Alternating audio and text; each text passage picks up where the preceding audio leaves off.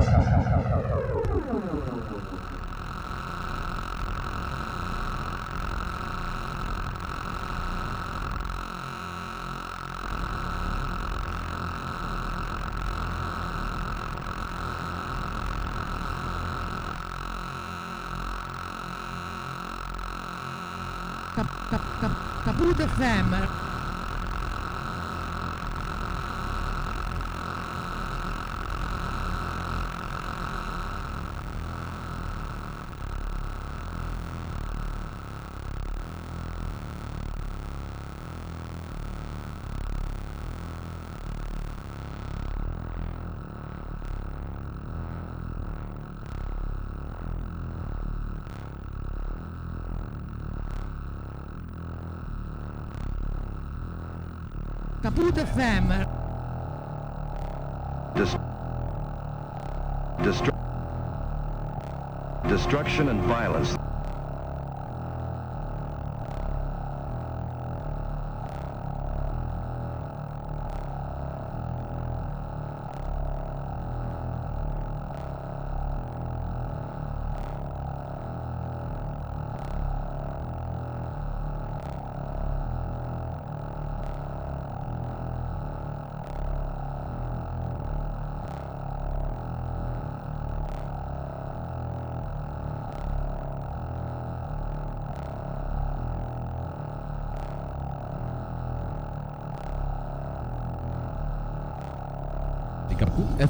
Unwelcome and disgusting. Un, un, unwelcome and disgusting.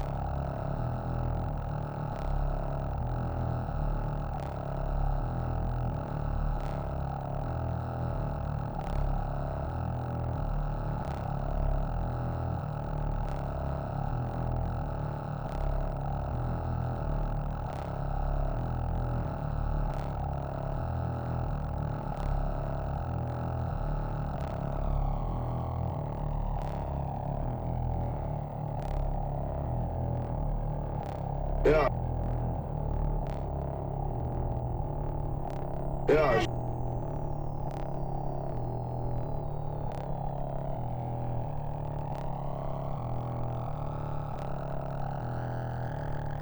Ja, Sport zum Beispiel ist mir viel zu anstrengend.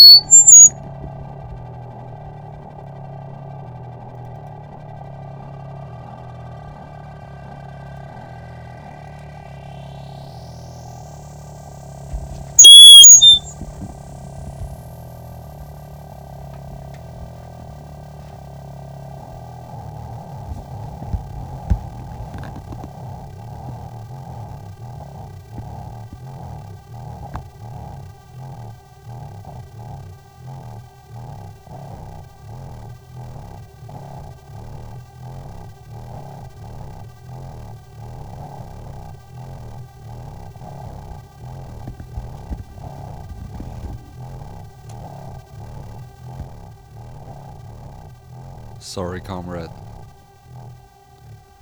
The revolution has failed you.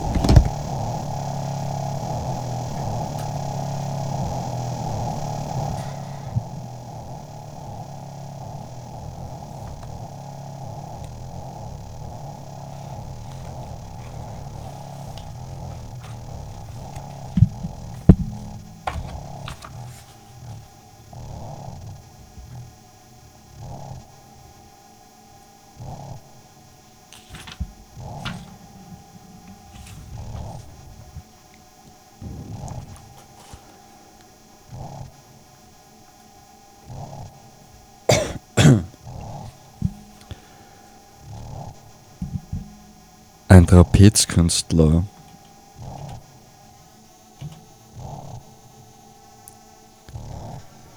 Bekanntlich ist diese hoch in den Kuppeln der großen Varieté-Bühnen ausgeübte Kunst eine der schwierigsten unter allen Menschen erreichbaren.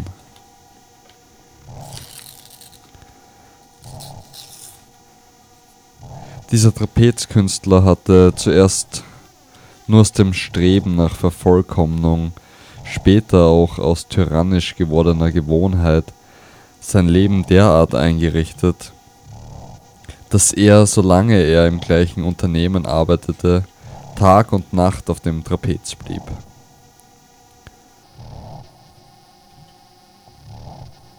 Allein seinen übrigens sehr geringen Bedürfnissen wurde durcheinander ablösende Diener entsprochen, welche unten wachten und alles, was oben benötigt wurde, in eigens konstruierten Gefäßen hinauf und hinabzogen.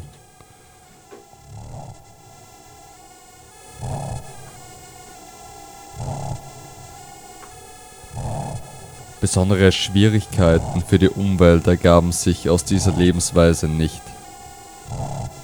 Nur während der sonstigen Programmnummern war es ein wenig verstörend, dass er, wie sich nicht verbergen ließ, oben geblieben war und dass, trotzdem er sich in solchen Zeiten meist ruhig verhielt, hier und da ein Blick aus dem Publikum zu ihm abirrte.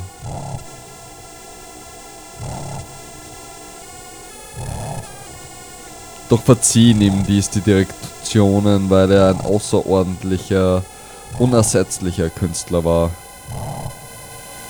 Auch sah man natürlich ein, dass er nicht aus Mutwillen so lebte und eigentlich nur so sich in dauernder Übung erhalten, nur so seine Kunst in ihrer Vollkommenheit bewahren konnte.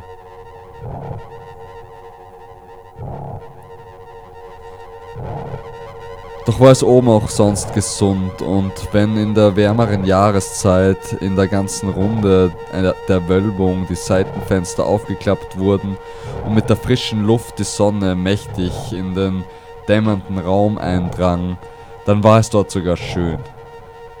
Freilich, sein menschlicher Verkehr war eingeschränkt. Nur manchmal kletterte auf der Strickleiter ein Turnkollege zu ihm hinauf dann saßen sie beide auf dem Trapez, lehnten rechts und links an den Halterstricken und plauderten. Oder es verbesserten Bauarbeiter das Dach und wechselten einige Worte mit ihm durch ein offenes Fenster. Oder es überprüfte der Feuerwehrmann die Notbeleuchtung über der obersten Galerie und rief ihm etwas Respektvolles, aber wenig Verständliches zu. Sonst blieb es um ihn still, nachdenklich sah nur manchmal irgendein Angestellter, der sich etwa am Nachmittag in das leere Theater verirrte, in die dem Blick sich fast entziehende Höhe empor, wo der Trapezkünstler, ohne wissen zu können, dass jemand ihn beobachtete, seine Künste trieb oder ruhte.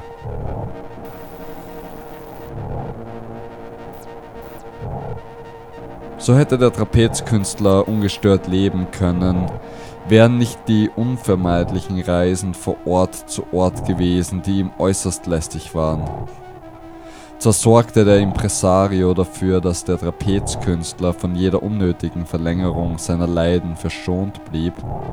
Für die Fahrten in den Städten benutzte man Renault-Automobile, mit denen für die Fahrten in den Städten benutzte man Rennautomobile, mit denen man womöglich in der Nacht oder in den frühesten Morgenstunden durch die menschenleeren Straßen mit letzter Geschwindigkeit jagte. Aber freilich zu langsam für den Trapezkünstler. Im Eisenbahnzug war ein ganzes Coupé bestellt, in welchem der Trapezkünstler zwar in kläglichem aber doch irgendeinem Ersatz seiner sonstigen Lebensweise die Fahrt oben im Gepäcknetz zubrachte. Im nächsten Gastspielort war im Theater lange vor der Ankunft des Trapezkünstlers das Trapez schon an seiner Stelle, auch waren alle zum Theaterraum führenden Türen weit geöffnet, alle Gänge freigehalten. Aber es waren noch immer die schönsten Augenblicke im Leben des Impresario, wenn der Trapezkünstler dann den Fuß auf die Strickleiter setzte und im Nu endlich wieder oben an seinem Trapez hing. So viele Reisen nun auch schon dem Impresario geglückt waren, jede neue war ihm doch wieder peinlich, denn die die Reisen waren, von allem anderen abgesehen, für die Nerven des Trapezkünstlers jedenfalls zerstörend.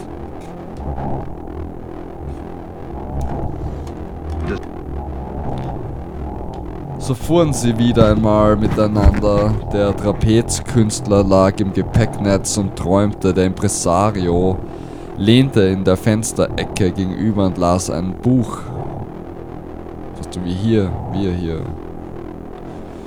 Da redete ihn der Trapezkünstler leise an. Der Impresario war gleich zu seinen Diensten.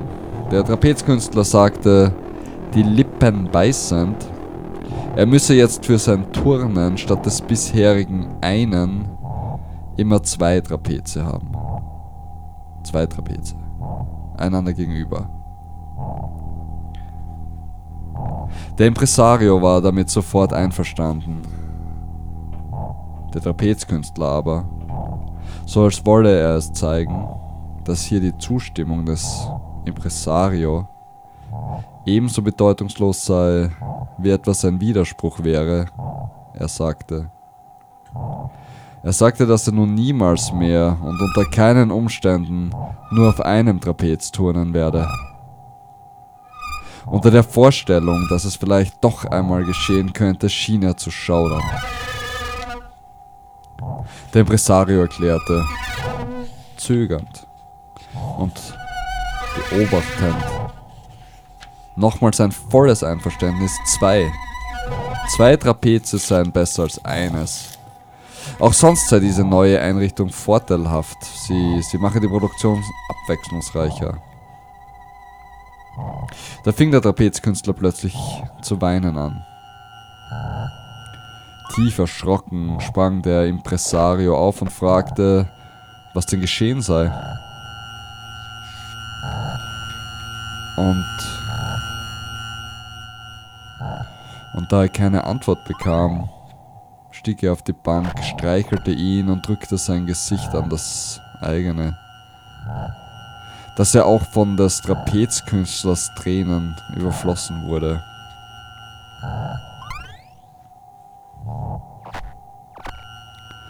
Aber erst. Aber erst nach vielen Fragen und Schmeichelworten sagte der Trapezkünstler schluchzend. Nur diese eine Stange in den Händen. Wie kann ich dann leben? Nun war es dem Impresario schon leichter, den Trapezkünstler zu trösten. Er versprach, er versprach gleich aus der nächsten Station in den nächsten Gastspielort wegen des zweiten Trapezes zu telegrafieren. Machte sich Vorwürfe, dass er den Trapezkünstler so lange Zeit nur auf einem Trapez hatte arbeiten lassen und dankte ihm, lobe, lobte ihn sehr, dass er endlich auf den Fehler aufmerksam gemacht hatte. So gelang es dem Impresario, den Trapezkünstler langsam zu beruhigen und er konnte wieder zurück in seine Ecke gehen. Er selbst aber war nicht beruhigt. Mit schwerer Sorge betrachtete er heimlich über das Buch hinweg den Trapezkünstler. Wenn ihn einmal solche Gedanken zu quälen begannen, konnten sie je gänzlich aufhören?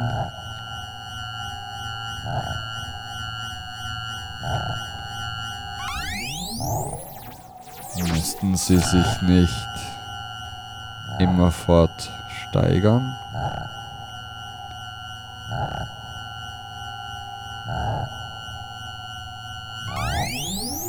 Waren sie nicht Existenz bedrohen?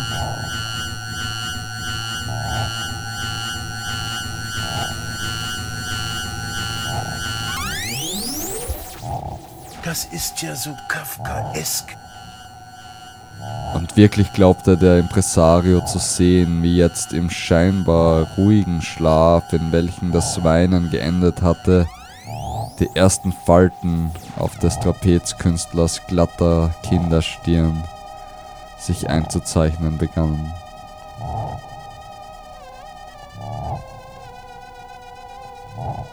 Kafka. Kafka. Kafkaesk.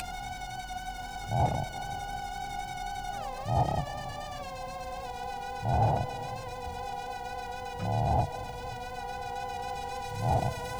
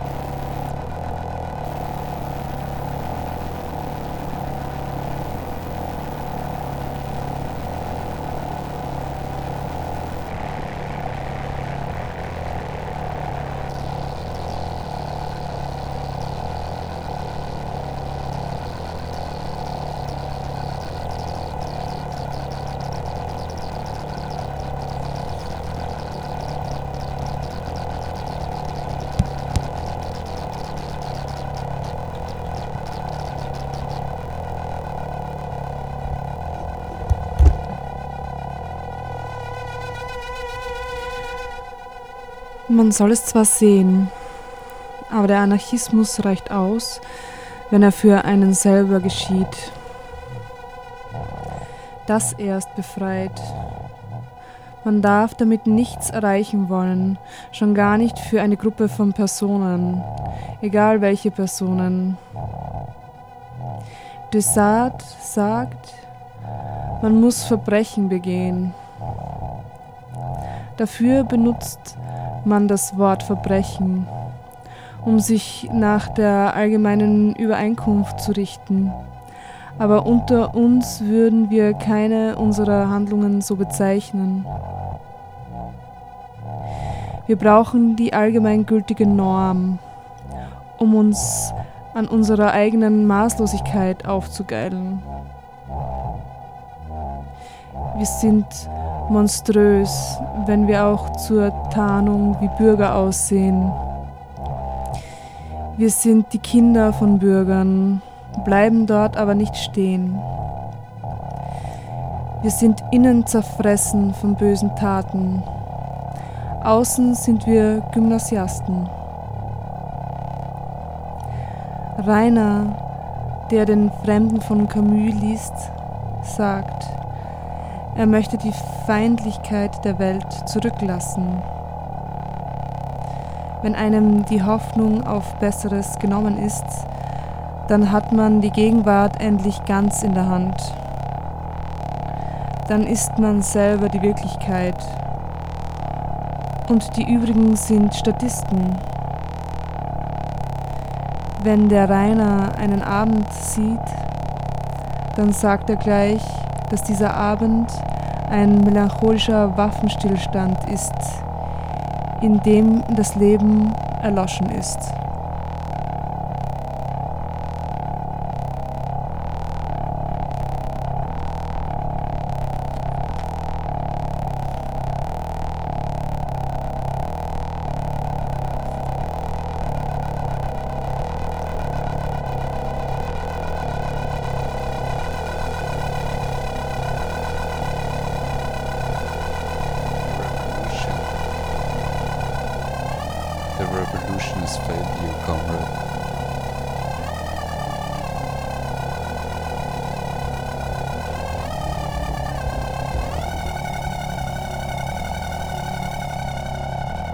It is inevitable that you and we should come into conflict. You will begin to persecute us just as soon as your power has been consolidated. And you will end by having us shut down like patriarchs.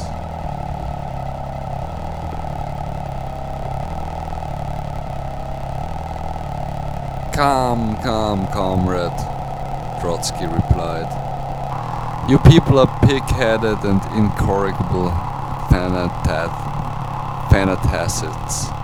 Look, as things now stand, what is the difference between us? A little question of, metholo- of methodology, quite secondary. You, like us, are revolutionaries. Like you, we are anarchists in the final analysis. The only thing is that you want to introduce your anarchism straight away, without transition or preparation. Whereas we Marxists believe that one cannot leap into the libertarian realm in, this, in a single bound. We anticipate a transitional stage during which the ground can be cleared and smoothed for the anarchist society with the aid of an anti-bourgeois political power. In short, it is only a difference of degree, nothing more. Essentially, we are very close to one another, brother in arms. Think of it. We will have a common foe to fight. Will it even occur to us to fight one another? And anyway, I have no doubt but that you will quickly be persuaded of the necessity for a provisional socialist proletarian dictatorship. So I really cannot see any reason for warfare between you and us. We will assuredly march hand in hand. And then, even if we do not see eye to eye, you are overstating things a bit to suggest that we socialists will use brute force against anarchists. Come, come. What do you take us for? Anyways, we are socialists, comrade. So we are not your enemies.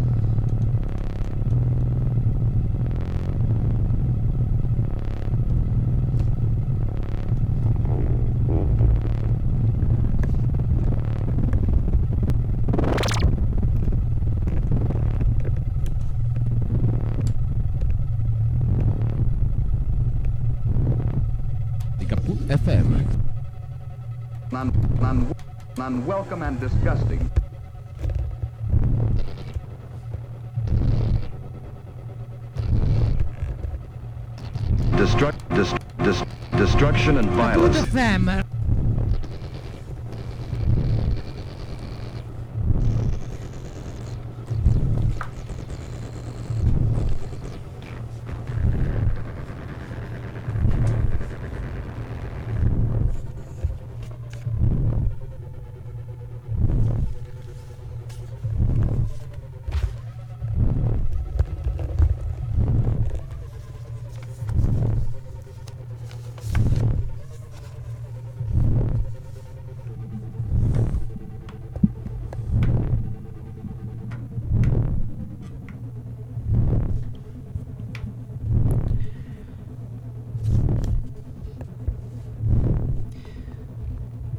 sitzen auf den besten Plätzen.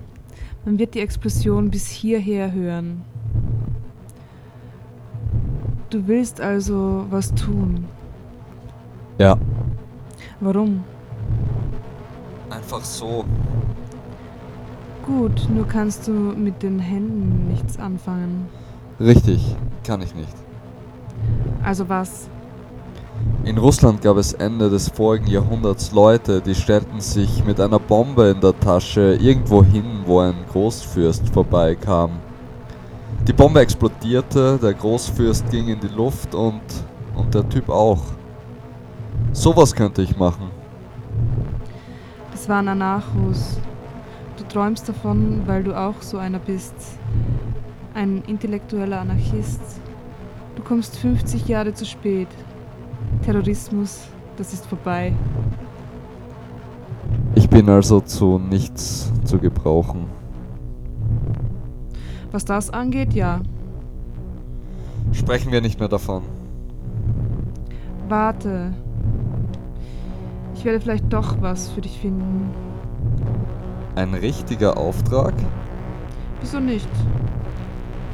Und du würdest mir wirklich vertrauen? Das hängt von dir ab.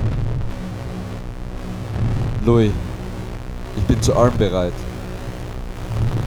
Das werden wir sehen. Setz dich. Die Lage ist die. Auf der einen Seite die faschistische Regierung des Regenten, der seine Politik auf der Achsenmächte abgestimmt hat. Auf der anderen Seite unsere Partei, die für Demokratie, Freiheit und kla klassenlose Gesellschaft kämpft.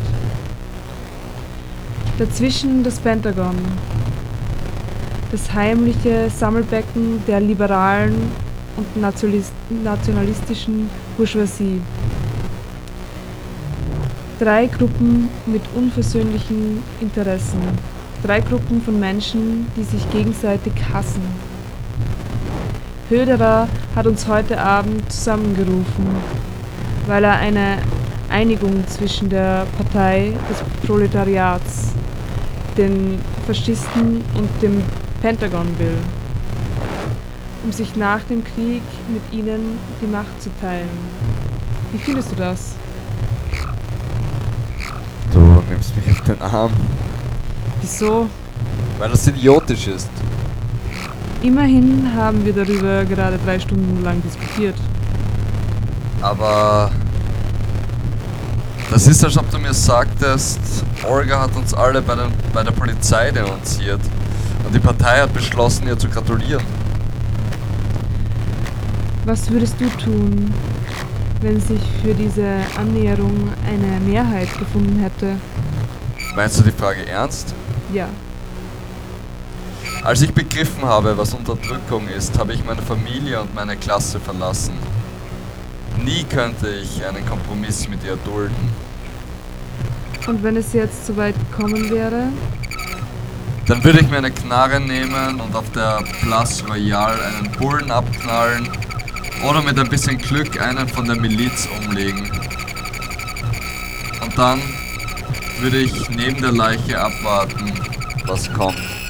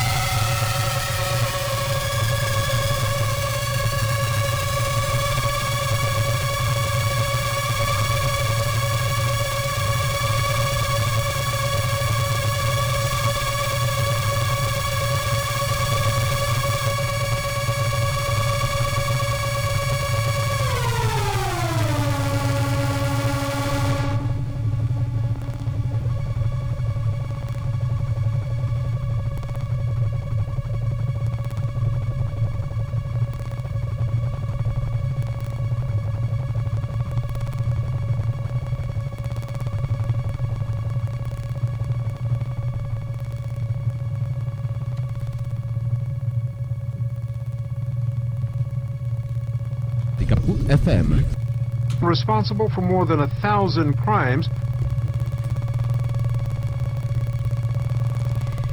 Wenn der Intellektuelle seine Welt nicht der von ihm unterstützten Ideologie angleichen kann, also in Wirklichkeit eine unsaubere manuelle Tätigkeit ausführen muss, um überleben zu können, so verteidigt er plötzlich eine falsche Welt und nicht mehr seine eigene.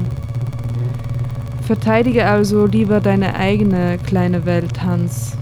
Versuche nicht mehr zu werden, als du bist. Denn da ist schon einer, der mehr ist als du.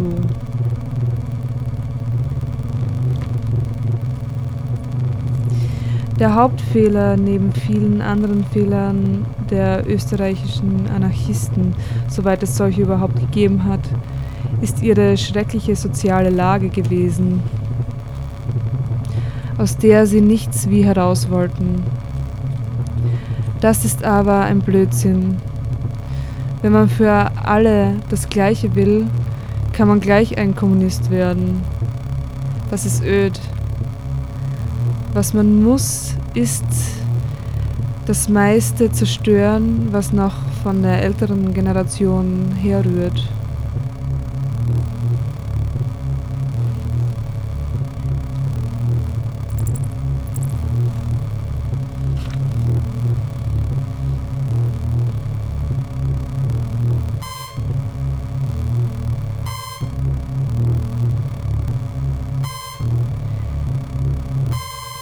Die Arbeit ist kein Zwang. Der Mensch verwirklicht sich in seinem Tun, flüstert die Mama. Wirkliche Verwirklichung kommt jedoch erst, wenn nicht ein Mensch des anderen Sklave ist.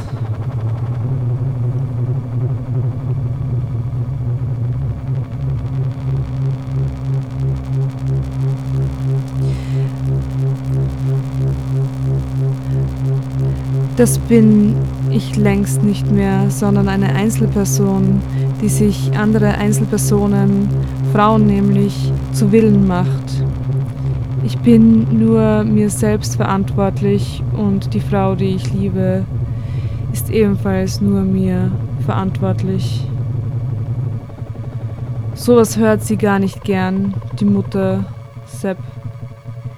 Ihr Sohn weigert sich gegen seine Unterdrücker aufzustehen und so steht vor ihr der Februar 34 auf, an dem sie noch ein halbes Kind gewesen ist. Sie sah zahlreiche Kollegen, die ihre Lebensumstände verbessern wollten, tot und blutig auf der Straße liegen. Der Faschismus schoss mit Haubitzenfeuer und schwerer Artillerie, über die er verfügte, an den Hebeln standen gleichfalls Arbeitersöhne wie die Opfer selbst, über welche der Faschismus ebenso verfügte. Die beiden Fluten von Söhnen der Entbe Enterbten suchten im Dreck ihr Erbe, fanden es aber nicht, weil es offenkundig andere genommen hatten. Die einen, und es waren viele ausgesteuerte Arbeitslose darunter, die man zur Heimwehr gezwungen hatte, befanden sich in voller Bewaffnung ihres Staates. Bundesheer, Artillerie, Panzerzüge. Der andere Teil der Flut, chancenlose MGs, die stacheligen Nester von schwachen Vögeln hinter den Fenstern der großen Gemeindebauten in den Arbeiterheimen. MG-Nester. Er reist, teilt sich wie eine reife Wassermelone. Der Vorhang der Geschichte, aus ein und demselben Material bestehend. Hier Entrechtete, dort Rechtlose. Und die Rechtssprechenden sind weit weg von den Schüssen und steuern die Arbeitslosigkeit und die Wege des Volksvermögens, die im Dunkel enden, um bald in Gestalt eines Weltkriegs wieder ins Rampenlicht zu treten. Sie ziehen den Menschenvorhang auf und zu, an den Schnüren der Spekulation, des Waffenschiebens, der Lohn- und Preistreiberei, der Inflation, des Rassismus, der Kriegshetze.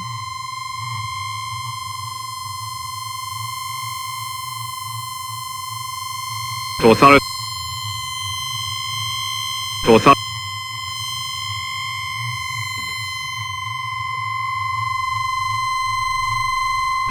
Itself is the very thing which is so bitterly disputed.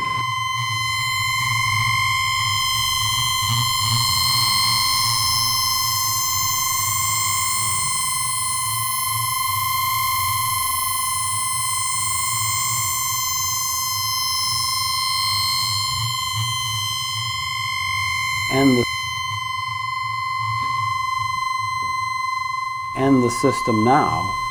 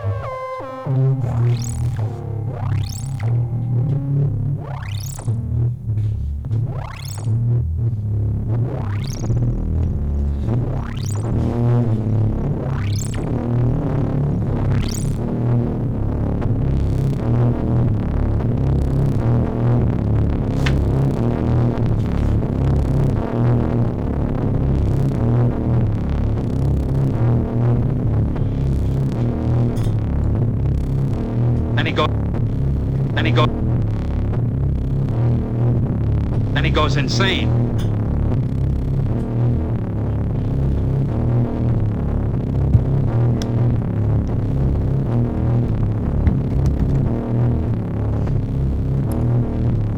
Ich, äh, ich deutete Ihnen schon an, dass meiner Meinung nach es an sich schon Nonsens bedeutet, Schach gegen sich selber spielen zu wollen. Aber diese Absurdität hätte immerhin noch eine minimale Chance mit einem realen Schachbrett vor sich. Weil das Schachbrett durch seine Realität immer noch eine gewisse Distanz, eine materielle Exterritorialisierung erlaubt. Von einem wirklichen Schachbrett mit wirklichen Figuren kann man Überlegungspausen einschalten, man kann sich rein körperlich bald auf die eine Seite, bald auf die andere Seite des Tisches stellen und damit die Situation bald vom Standpunkt schwarz, bald vom Standpunkt weiß ins Auge fassen. Aber genötigt, wie ich es war, diese Kämpfe gegen mich selbst oder, wenn Sie wollen, mit mir selbst in einen imaginären Raum zu projizieren, war ich gezwungen.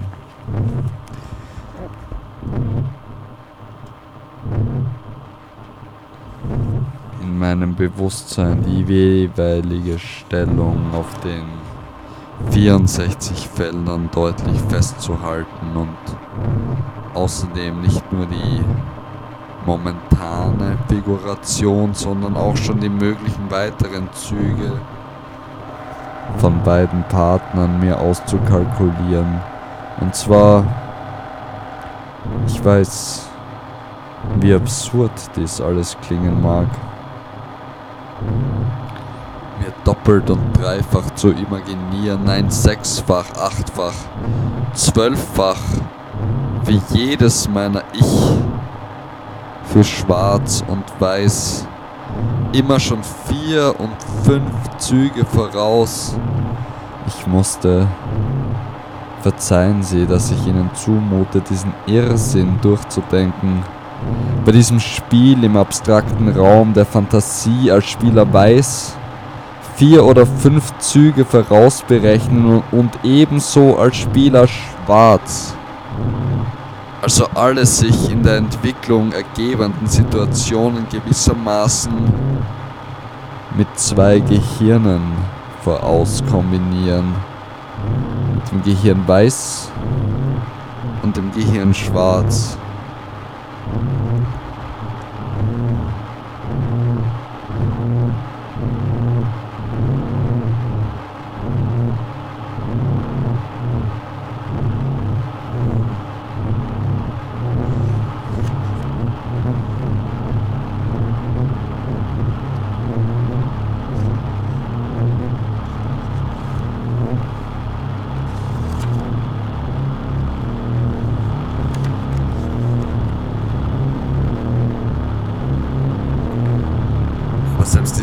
Selbstzerteilung war noch nicht das Gefährlichste an meinem abstrusen Experiment, sondern dass ich durch das selbstständige Ersinnen von Partien mit einem Mal den Boden unter den Füßen verlor und ins Bodenlose geriet.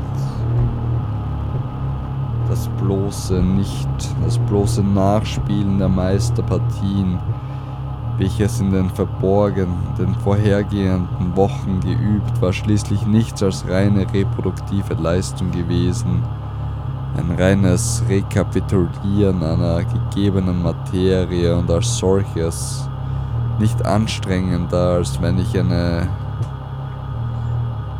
wenn ich Gedichte auswendig gelernt hätte oder Gesetzesparagraphen memorisiert, Es war eine begrenzte, eine disziplinierte Tätigkeit und darum ein ausgezeichnetes Exerzitium mentale.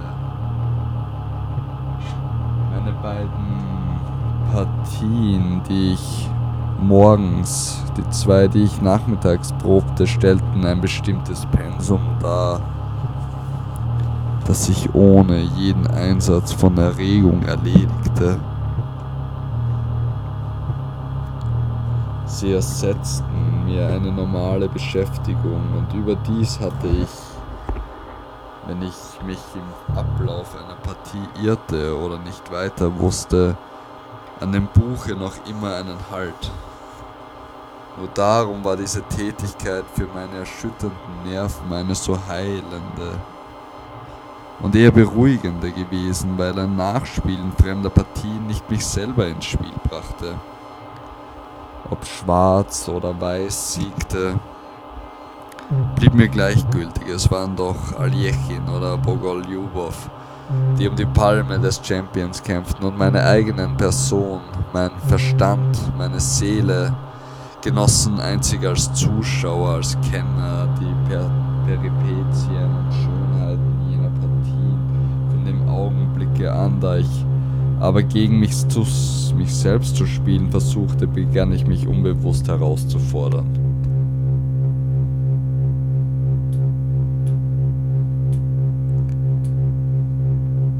Jedes meiner beiden Ich, mein Ich schwarz und mein Ich weiß, hatten zu wetteifern gegeneinander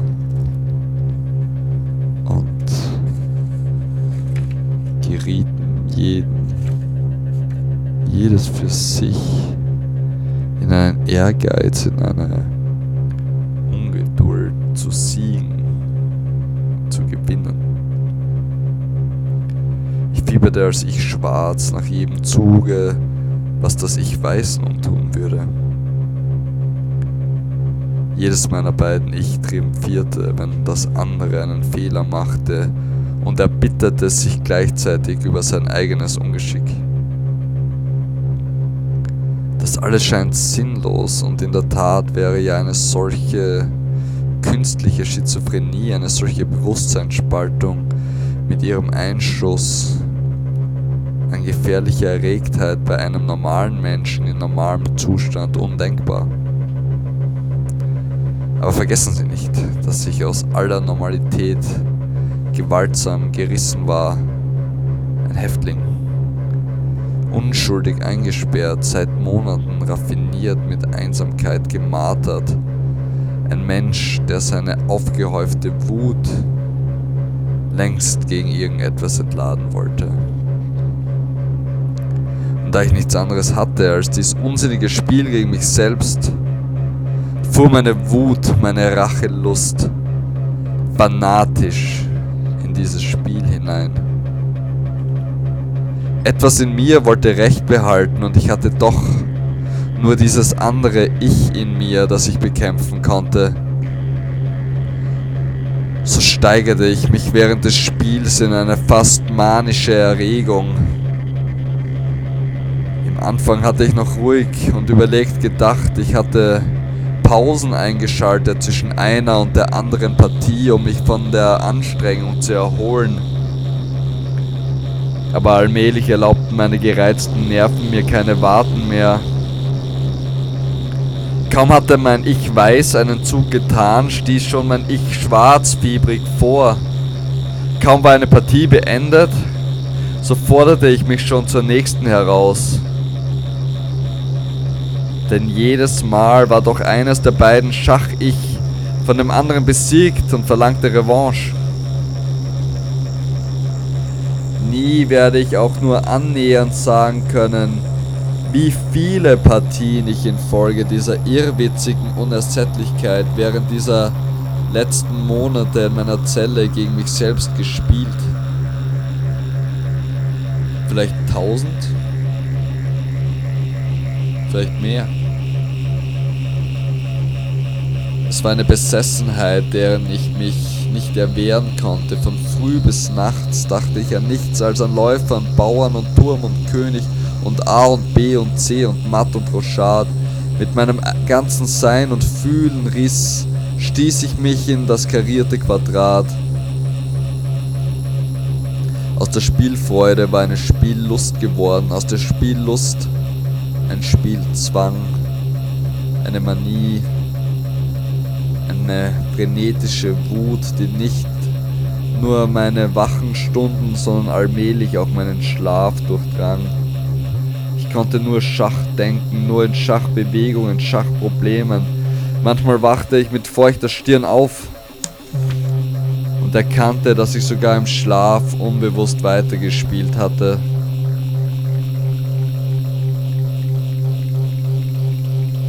Wenn ich von Menschen träumte, so geschah es ausschließlich in den Bewegungen des Läufers, des Turms, im Vor und Zurück des Rösselsprungs. Selbst wenn ich zum Verhör gerufen wurde, konnte ich nicht mehr konzis an meine Verantwortung denken. Ich habe die Empfindung, dass bei den letzten Vornehmungen ich mich ziemlich konfus ausgedrückt habe. Denn die Verhörenden blickten sich manchmal befremdet an. Aber in Wirklichkeit wartete ich. Ich wartete, während sie fragten und berieten, in meiner unerseel unseligen Gier doch nur darauf, wieder zurückgeführt zu werden in meine Zelle, um mein Spiel, mein irres Spiel fortzusetzen.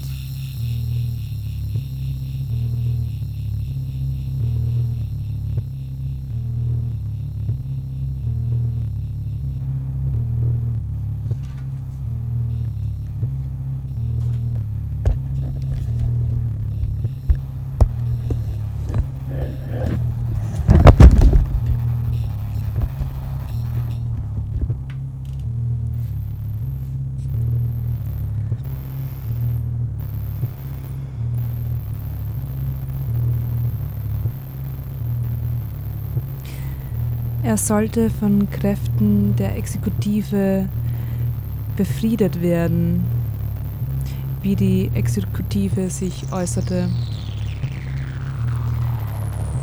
Eine Menge friedlicher Toter sollte dabei aktiv mithelfen, in ihrem totalen Frieden Vorbild für alle noch unruhigen Elemente dieser Vorkriegszeit. Tote schlafen fest, auf Stiege 2 gab es einen Volltreffer, welcher dem Kind, das die Wirkung erblickte, grauenhaftes Entsetzen einflößte.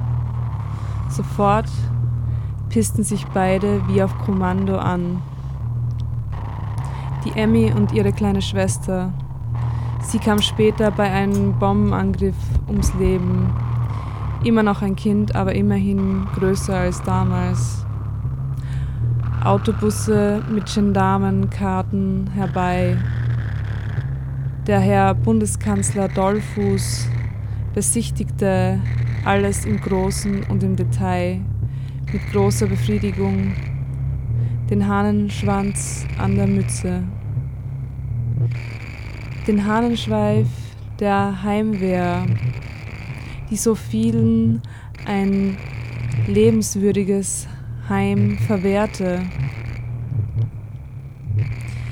Der Anblick der kopfgeschossenen Leichen unter Zeitungspapier, ein nur wenig mildtätiger Wind, ein sogenannter Februarwind, bewegt die raschelnden Blätter, auf denen Putschversuch steht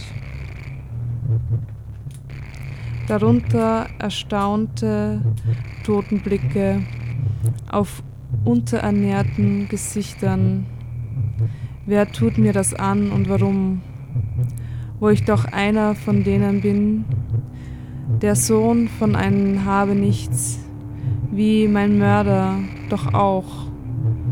Ein Blutfaden im Mundwinkel und aus den beiden Ohren heraus. Fäden, aus denen die Geschichte gewebt ist und nicht aus den Goldfäden der Mäntel von Kaiser von Österreich und Königen von Ungarn. Ich glaube, ich träume.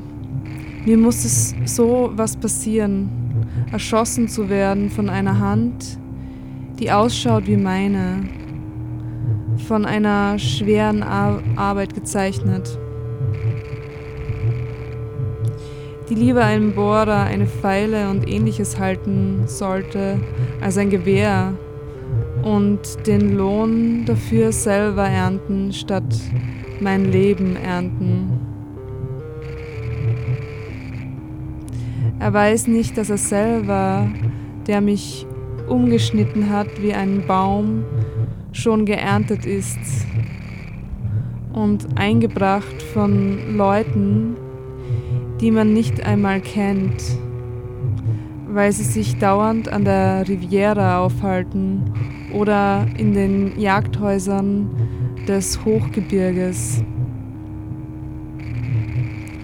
Jetzt habe ich es, ich bin tot und werde meine Familie niemals mehr wiedersehen. Und dieser Familie steht noch Übles bevor. Wenn das so weitergeht und keiner es aufhält. Und der Generalstreik ist auch nicht eingehalten worden, mein Gott.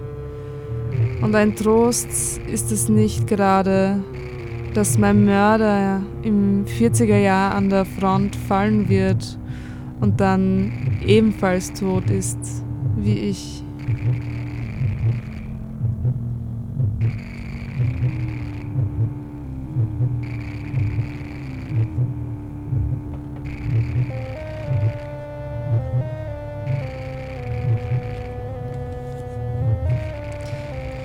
Annihilated.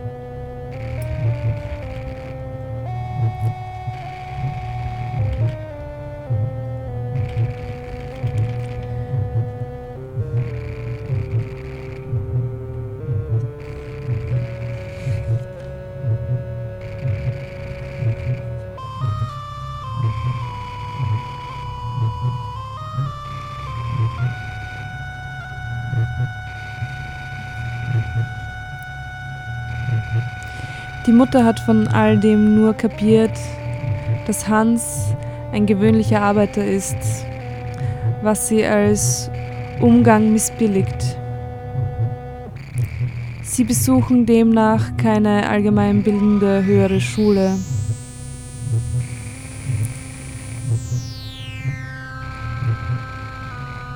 Wenn sie es nur möchten, genügt es nicht. Das Tun ist besser als das Wollen, aber jedes Tun genügt auch nicht. Es kommt darauf an, was. Am besten ist das Haben. Gehen Sie fort und kommen Sie nicht wieder zurück. Sie stellen keine gute Gesellschaft für meine beiden Kinder dar. Hans sagt, dass er sich in Eigeninitiative fortbilden will, was Energie erfordert, die er hat. Nicht für die Schule, sondern für das Leben lernen wir.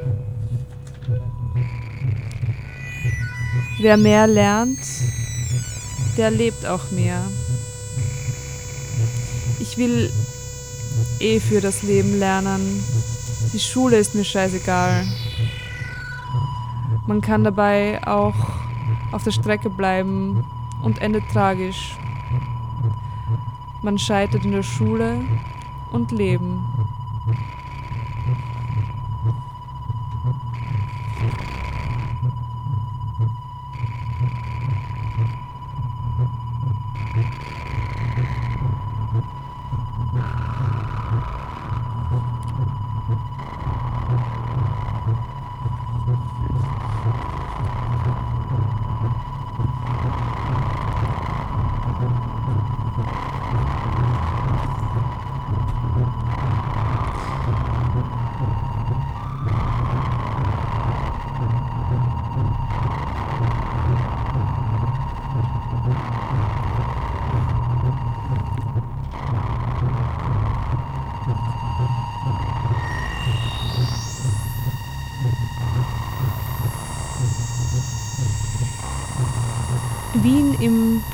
Blumenschmuck ist ein beliebter alljährlicher schulischer Aufsatzwettbewerb, bei dem Rainer schon zweimal gewonnen hat. Einmal einen Gummibaum, das zweite Mal einen schönen Farn, der bereits hin ist, weil ihn die Mutter liebevoll Mutti zu Tode gegossen hat. Fahne brauchen eher Trockenheit, wie der Blumengärtner dem jungen Aufsatzwettbewerbsgewinner vertraulich mitteilte.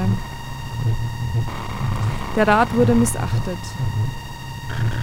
Die Schule beteiligt sich immer an solchen Sachen und protzt anschließend damit. Die vielen bunten Frühlings- und sonstigen Blumen sprießen aus allen Plätzen und Ecken hervor und machen diese Stadt jetzt entschieden reichhaltiger, frischer. Als Ersatz für die ausländischen Uniformen, die durch den Staatsvertrag verschwanden. Endlich. Auch die Russen verschwanden, obwohl die sonst nichts freiwillig tun, sondern lieber andere, besonders Frauen, so etwas unaussprechlich Schreckliches aufzwingen. Das macht ihnen Spaß. Jetzt sind sie weg und die neuen Nazis sowie die guten Alten können wieder zutage treten, wie die Blümelein in ihren grauen Nistkästen. Herzlich willkommen. Übrigens hat Rainer, weil wir gerade bei Blüten und Blättern sind, unter diesen Wettbewerbsgewinnern im Stuhl Schulstadtrat für Wien nie jemand anderen als Gymnas Gymnasiasten gesehen, weil die sich auszudrücken vermögen. Sie können aufschreiben, was sie angesichts einer Tulpe oder eines Fliederbusches empfinden Freude und Hoffnung für die Zukunft nämlich.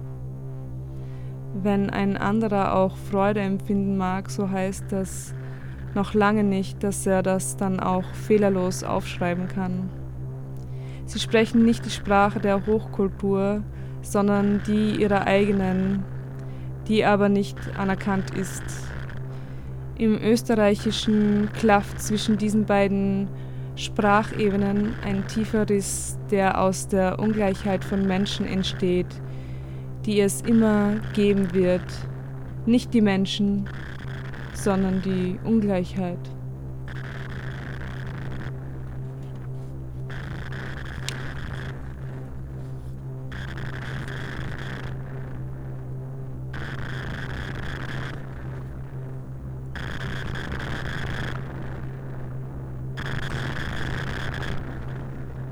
Damit auch die Natur hinzutritt, von der man sich dann als Fremdkörper abheben kann, zieht es die Gruppe in den berühmten Wienerwald, wo es eine Menge von dieser Natur gibt. Eigentlich nichts sonst. Nur noch Ausflügler, die auf der Suche nach natürlicher Lebensweise sind. Schreitet doch die Industrialisierung in dieser Zeit fort und die Wanderer scheitern und schreiten auch. Die letzten morgendlichen Nebelfetzen ziehen die Laubdecken und den Hängen hinauf.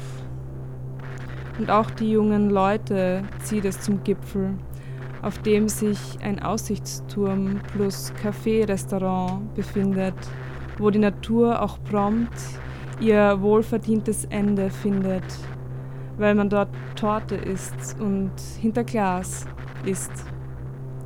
Die Sonne fällt schräg ein und bildet Lichtkeulen, zwischen denen man sich durchwindet. Das Laub von Laubbäumen und verschieden, verschiedenes Verwestes bildet einen Teppich, der raschelt. Was die Gruppe von anderen Gruppen unterscheidet, die im Wanderdress unterwegs sind, ist, dass sie keinen Wanderdress tragen, dafür aber einen Korb mit einem verschlossenen Sack. In dem Sack kratzt und winselt es, weil sich eine Katze darin befindet. Die Katze hat man eingefangen. In der Zeit der Reife von Jean-Paul Sartre will einer seine Katze ersäufen. Und deshalb will man heute diese Katze ebenfalls ersäufen, obwohl auch diese Katze ein Recht auf ihre Existenz hat. Rainer sagt, er selber hat ebenso das Recht auf seine Nichtexistenz, genau wie diese Katze hier, welche von ihm in ihre Nichtexistenz befördert werden wird, ehe sie noch bis drei zählen kann. Sie ahnt etwas, daher die Unruhe im Sack.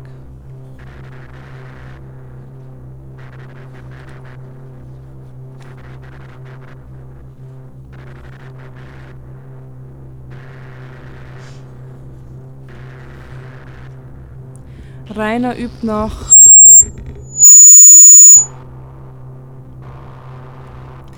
Rainer übt noch einige Male eine seltsame Grätsche, von der kein Mensch sagen könnte, was sie vorstellen soll, und Bajonett fuchtelt hektisch.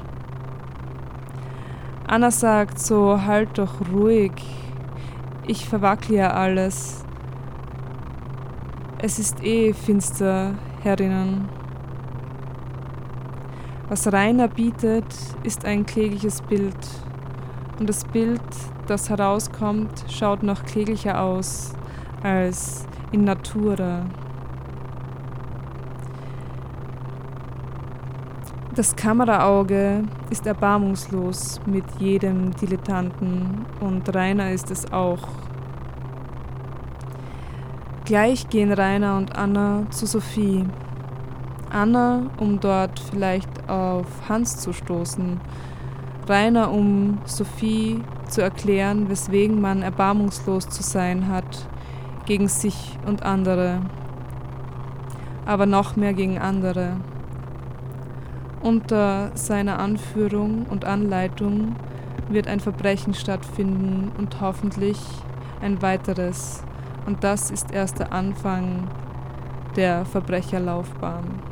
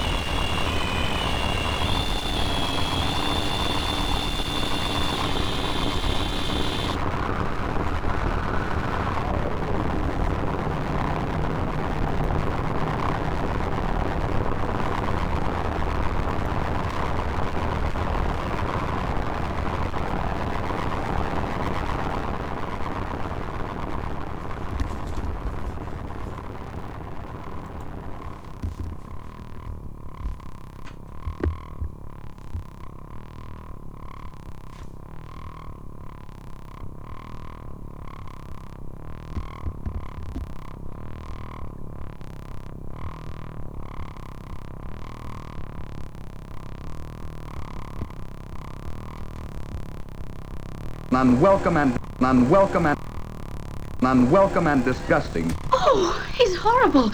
You can't keep that thing here. Kap, kap, kap, Kaput FM.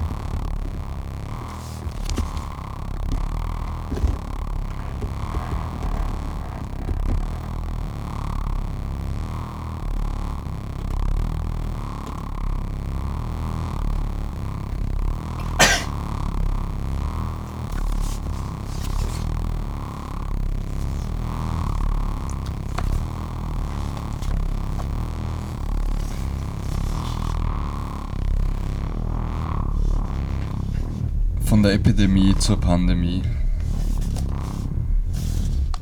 Worin liegen nun die Unterschiede zwischen dem historischen Nihilismus und dem Nihilismus heute? Worin die Gemeinsamkeiten? Nachdem im historischen Nihilismus die drei Strömungen der politische Nihilismus mit seiner Hauptlinie in Deutschland, der politisch und soziale Nihilismus vorwiegend unter russischen Intellektuellen und der ästhetische Nihilismus ausgehend von Frankreich und England festgestellt werden konnte, geht es nun wieder um den Nihilismus der Gegenwart. Das Erbe dieser drei Strömungen des historischen Nihilismus ist nicht erloschen, sondern hat sich nahezu unabsehbar ausgebreitet. Allerdings haben wir uns an diese Strömungen gewöhnt und sind auch nicht mehr überrascht, wenn an unzähligen Stellen Grundwasser aufsteigt und die Strömung verstärkt. Wir leben trotz wir leben trotz unserem Komfort auf ein paar Inseln und pflegen die Illusion, dass dies immer so war und die Flut irgendwann einmal schon sinken werde. In so gut wie allen Problemen der Gegenwart stecken die Viren jener Epidemie, die längst eine Pandemie geworden ist, und mit denen irgendwie zu leben und vielleicht daran zu sterben, vielen schon fast selbstverständlich scheint. In der Politik, der Wirtschaft, der Gesellschaftsordnung, in den Schulen, den Familien, den Kirchen, im Generationenkonflikt, findet man jene Tendenzen der Welt der Wertvernichtung, der Zerstörung, Selbstzerstörung, Selbstaufgabe, welche die meisten unserer Probleme erst unlösbar werden lassen. Manchmal scheint der Nihilismus unserer Gegenwart wie eine Summe aller früheren Nihilismen, doch dieser Schein trügt es fand eine Mutation statt, die erst zu jener überall gegenwärtigen und gleichzeitig so schwer fassbaren Bedrohung führte. Die Mutation, die den Nihilismus heute erschreckend auszeichnet, wird durch die Tatsache beschreibbar, dass sich dieser Nihilismus wie eine Massenseuche in der psychischen Konstitution so vieler Menschen festgesetzt hat. Aus dem einstigen historischen Nihilismus mit seinen drei Strömungen, die noch einigermaßen abzugrenzen waren, ist ein Massenphänomen geradezu ein Teil des Menschen selbst geworden. Und zwar ein psychisches Element von solcher Bedeutung, dass der Befallene oft die Ursache der Gefahr nicht mehr wahrzunehmen imstande ist, weil sie ihm zur zweiten Natur wurde. Man muss von einem psychologisch-neurotischen Nihilismus, von einem pathologisch-destruktiven Nihilismus sprechen, will man den Nihilismus von heute darstellen. Wodurch kam diese Mutation des historischen Nihilismus zum pathologisch-destruktiven Nihilismus von heute zustande? Man könnte sagen, durch eine Verschmelzung von Nihilismus und Neurose. Durch eine Art Kernfusion von Nihilismus und Neurose. Sie sind die Ursache jener explosiven Entwicklung, jener Pandemie, die heute in fast alle Verhältnisse und Probleme eingedrungen ist.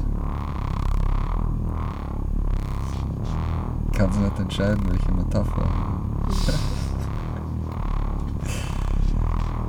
Der philosophische, der politisch-soziale und der ästhetische Nihilismus, die zusammen den historischen Nihilismus bilden, waren verhängnisvoll genug, blieben aber doch meist im Bereich einer einigermaßen rationalen Verständlichkeit.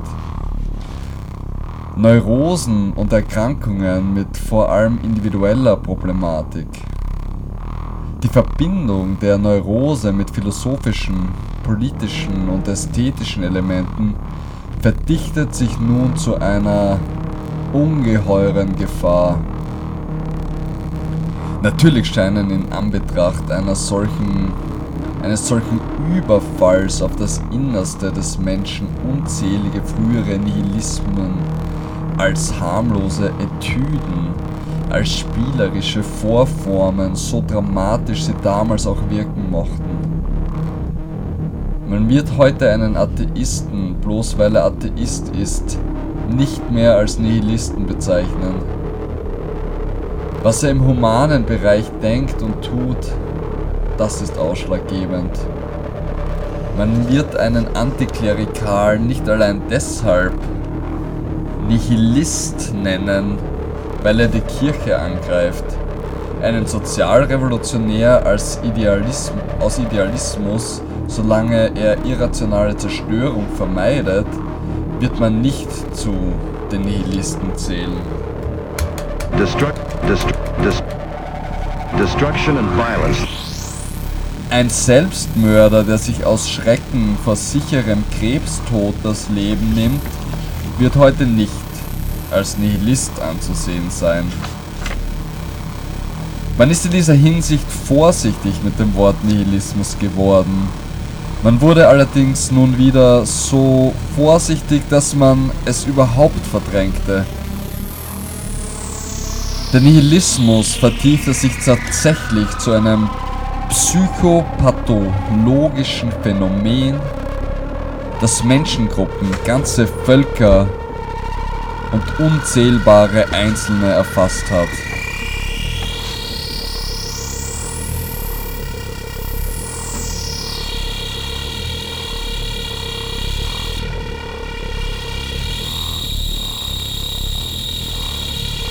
Der Nihilismus heute beginnt, wie einst der historische Nihilismus, als eine Art vorerst nur wenig störende Hautkrankheit. Auch in der Gegenwart findet man im Sinn der Ontogenese die vorerst nur lokal störenden Anfänge, die in den historischen Nihilismus erinnern, weit verbreitet, bis durch plötzliche Mutation die lebenswichtigen Organe befallen werden. Nicht nur einige Irritationen an der Oberfläche des Körpers treten nun auf, sondern das psy psychische Zentrum, Verstand, Herz, Kreislauf, Gleichgewichtssinn sind jetzt bedroht.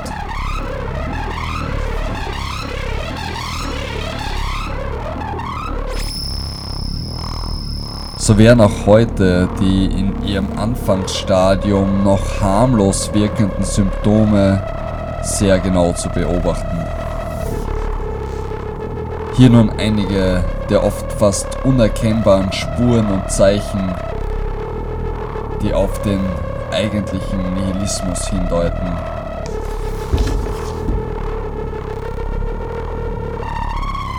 Eine Bequemlichkeit, die sich auf die Unveränderlichkeit der Verhältnisse ausredet und ebenso mit dem Zweifel an allem und jedem, weil jedes Bemühen ohne dies vergeblich sei. Wie anders sein, wie andererseits mit der Beseitigung allen Zweifels und höchster Selbstzufriedenheit operiert.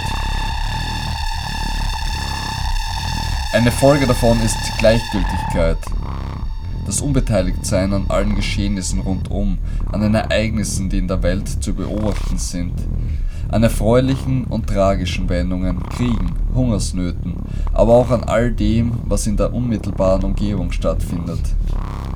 Es gibt wahre Meister des Desengagements, Virtuosen der Gleichgültigkeit, die ihrem Egoismus mit besten Argumenten und größter Liebenswürdigkeit garnieren. Die erste Folge dieses relativen Nihilismus der Gleichgültigkeit ist die Langeweile. Sie ist keineswegs leicht zu erkennen, da sie vor allem im frühen Stadium durch hektischen Übereifer getarnt werden kann. Das innere Loch der Langeweile wird mit Geschäftigkeit, äußerer Aktivität gefüllt und es stellt sich erst später, gleichzeitig mit zunehmender Erschöpfung heraus, dass dieser Versuch vergeblich war. Die Gleichgültigkeit hatte sich im Wesentlichen ja nicht verändert und ihre Folgeerscheinung, die Langeweile, wurde nur eine Zeit lang übersehen, ohne zu verschwinden. Stress multipliziert geradezu die Langeweile. Das stellt sich freilich nicht gleich heraus und so kommt es häufig zu der heute viel genannten Midlife Crisis. Sehr deutlich sichtbare Zeichen sind die Flucht in den Alkohol, der Missbrauch von Medikamenten und Drogen. Ich bin froh, dass ich jetzt nur noch Alkoholiker bin. Ein weiterer relativer Nihilismus ist die Frivolität der Wahrheit gegenüber. Ob man dies oder jenes sagt, so oder anders handelt, sei nicht entscheidend. Nur wie man aus der momentanen Situation gut aussteigt, darauf käme es an. Bald entstehen dann ein Milieu und eine Gesellschaft, in der kein Wort mehr glaubhaft und kein Handeln mehr aufrichtig ist.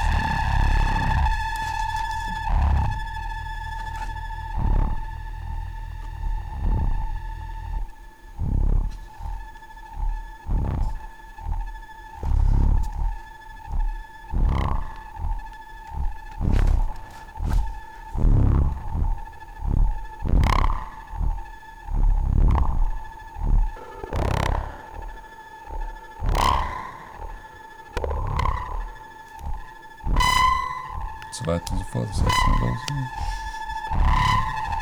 Erst mit der Mutation des Nihilismus in der jüngeren Vergangenheit und der Gegenwart wurde apokalyptischer Ernst aus den früheren nihilistischen Abenteuern. Damals wurde die Büchse der Pandora geöffnet. Was aus ihr kam, bestimmt unsere Zukunft. Noch gilt es, jenen eigentlichen Nihilismus von heute zu betrachten, der aus den Phänomenen pathologischer Zerstörung und Selbstzerstörung, einem aus dem Unbewussten hervorbrechenden Chaos besteht, das unsere Kultur vernichten könnte. Destruction.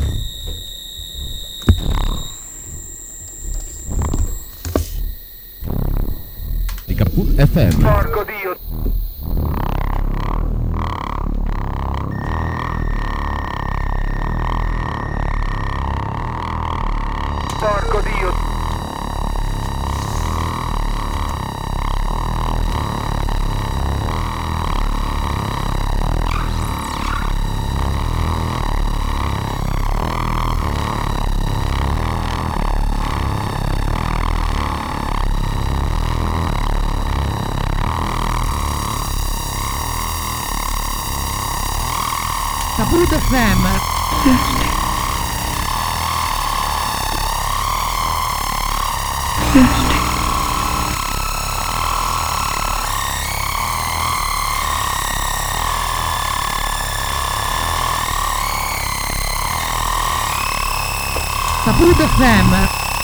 Paranoia sets in.